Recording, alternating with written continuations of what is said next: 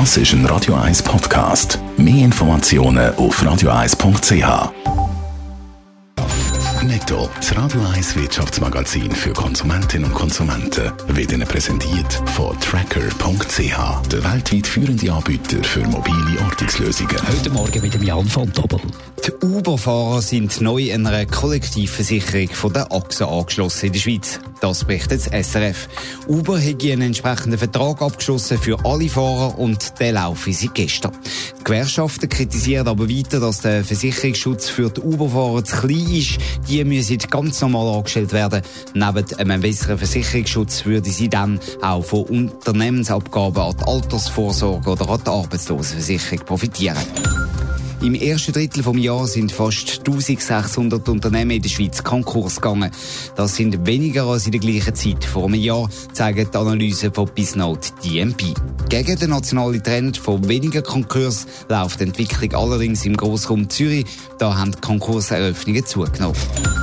Die Schweiz ist im internationalen Vergleich wettbewerbsfähiger geworden. Die Schweizer Volkswirtschaft hat einen Platz gut gemacht auf der Rangliste. Wir sind das viertbeste wettbewerbsfähigste Land auf der Welt. Ein Rückschlag hat es laut den Zahlen vom Managementinstitut IMD für die USA gegeben. Sie sind von Platz 1 auf Platz 3 zurückgekehrt. Neu an der Spitze steht Singapur. Die Schweiz könnte von der Energiewende profitieren, das sagen Experten immer wieder. Dann nämlich, wenn man würde forschen und so ein Leader in der Energiewende würde werden. Nur aktuelle Zahlen die zeigen, da sind wir noch sehr weit davon entfernt, Jan von Dobbel. Nur gerade 250 Kilowattstunden Strom pro Jahr und Einwohner werden in der Schweiz nämlich durch Sonne- oder durch Windenergie gewonnen. Das zeigen die Analysen von der Schweizerischen Energiestiftung.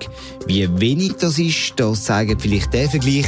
So viel braucht nämlich ein einigermaßen durchschnittlicher Geschirrspüler. Also, ich glaube, da darf man sagen, es gibt wirklich noch ein Potenzial. Wie gesagt, das im internationalen Vergleich aus, Jan, ist da die Schweiz also wirklich weit weg entfernt von einer Leaderposition. Ja, das sind wir. Vergleich mal Solar- und Windstromproduktion in der Schweiz pro Kopf mit den 28 EU-Ländern.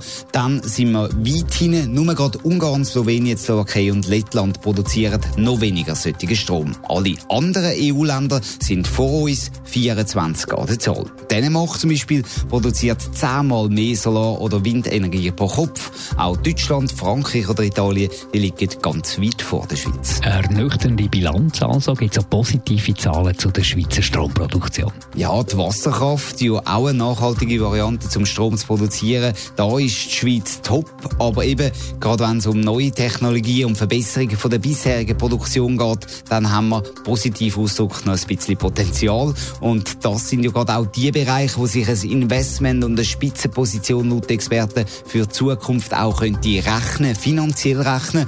Die Energiestiftung bilanziert auf jeden Fall schon mal das Ergebnis von dem internationalen Vergleich sei für die Schweiz bedenklich und man müsse endlich anfangen, das Potenzial, das bei uns brach liegt, zu nutzen. Netto, das Radio 1 Wirtschaftsmagazin für Konsumentinnen und Konsumenten, ist Ihnen präsentiert worden von Tracker.ch. Weltweit funktionierende Ortungslösungen.